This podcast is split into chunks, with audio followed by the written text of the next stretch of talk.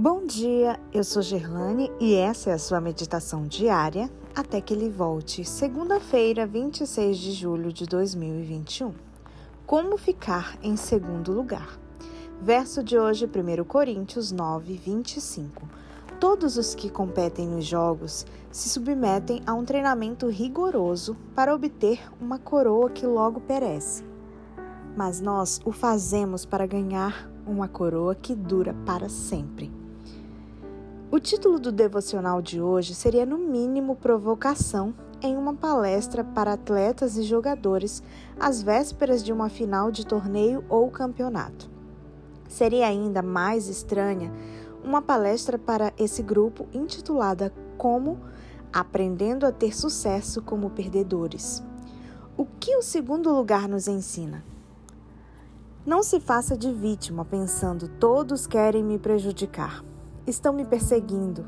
Tenho talento, mas ninguém me convida.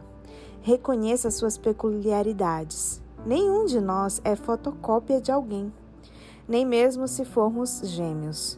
Deus criou cada pessoa com habilidades, técnicas e interesses diversos. Conviva de forma alegre com os diferentes gostos e atrativos.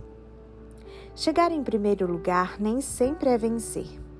Se no afã de ser o primeiro você atropelou, pisou e insultou outros, se na obsessão pela nota 10 não teve tempo para seus amigos, você descobrirá tarde que o primeiro lugar trouxe solidão e isolamento.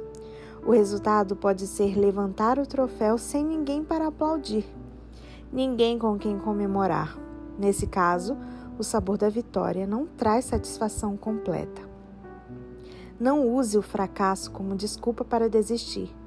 No intervalo de uma convenção de líderes de desbravadores e aventureiros, fui visitar o museu de uma grande fábrica de refrigerantes.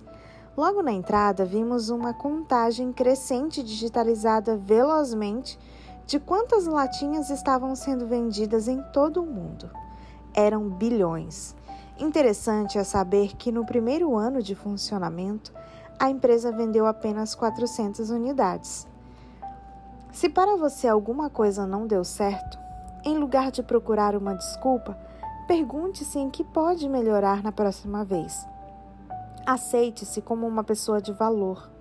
A pesquisa que não serviu, a monografia que não foi aceita, a desclassificação no concurso e qualquer outro aparente fracasso não são padrões para medir seu valor pessoal e fazer com que perca a confiança em si mesmo.